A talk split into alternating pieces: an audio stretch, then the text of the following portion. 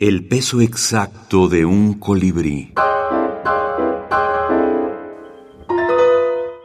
Libros de la minificción. Casa de muñecas. Patricia Esteban Erles. Rosaura. Mamá salía con el novio en turno cada noche y me dejaba encerrada en el salón viendo la tele con mi muñeca. No salgas hoy, le suplicaba. No salgas. Fuera hace frío y ella no es buena. Mamá se reía y me daba un beso que me arañaba la nariz con sus pestañas postizas.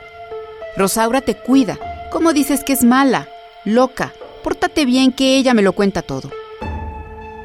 Y sin más, sus tacones torcidos, como el cabello negro del malo, se la llevaban lejos. Y lejos era un lugar llamado Madrugada. Las dos permanecíamos en vela hasta que terminaba la emisión, mirando embobadas la carta de ajuste. El corazón de Rosaura comenzaba a latir justo cuando el mío se paraba.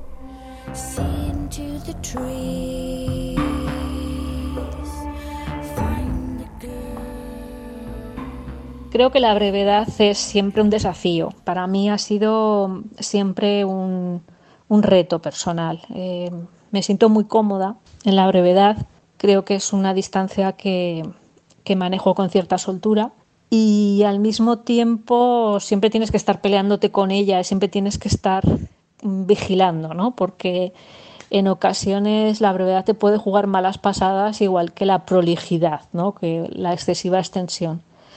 Yo creo que la brevedad eh, tiene que estar implícito o tiene que estar incluido el concepto de, eh, de texto completo, algo breve no es algo incompleto, algo breve es, eh, síntesis, pero también es expresividad, es mm, soltura, es manejo de esa distancia sin perder en, en matices. ¿no? Yo creo que eso es muy importante tenerlo claro.